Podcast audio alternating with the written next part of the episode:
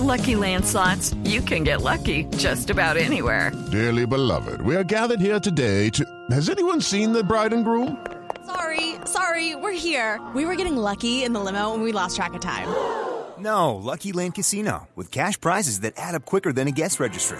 In that case, I pronounce you lucky.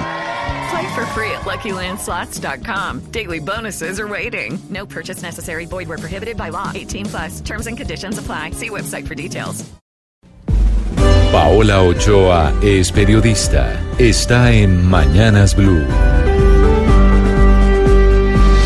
6 de la mañana, 24 minutos y todo parece indicar que varios productos de la canasta familiar se salvarían de tener que pagar IVA, entre ellos huevos, arroz, frutas, verduras, útiles escolares como lápices, cuadernos, crayolas, vivienda usada y eventualmente también el transporte de carga.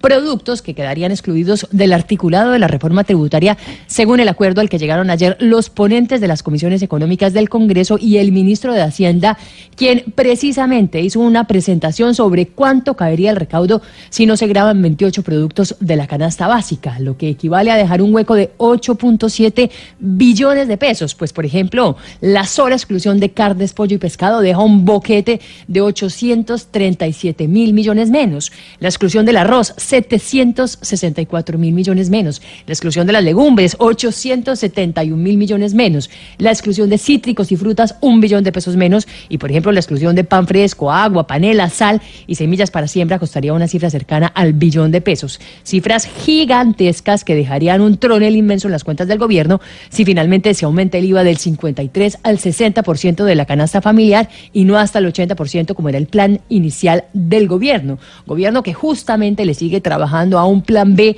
para tratar de cuadrar las cuentas y poner la casa en orden de cara al presupuesto del año entrante.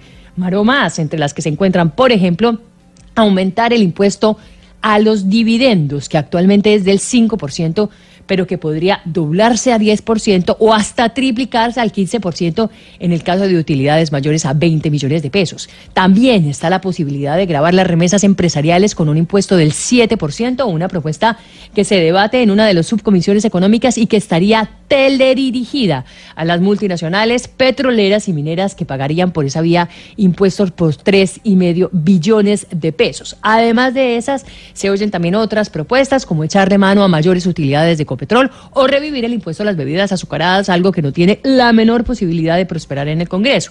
Y por eso, en cualquier caso, el ambiente en el legislativo está complicado y aún no es claro cómo se van a reemplazar los más de 11 billones de pesos que se iban a recaudar con un IVA del 18% para el 80% de la canasta familiar.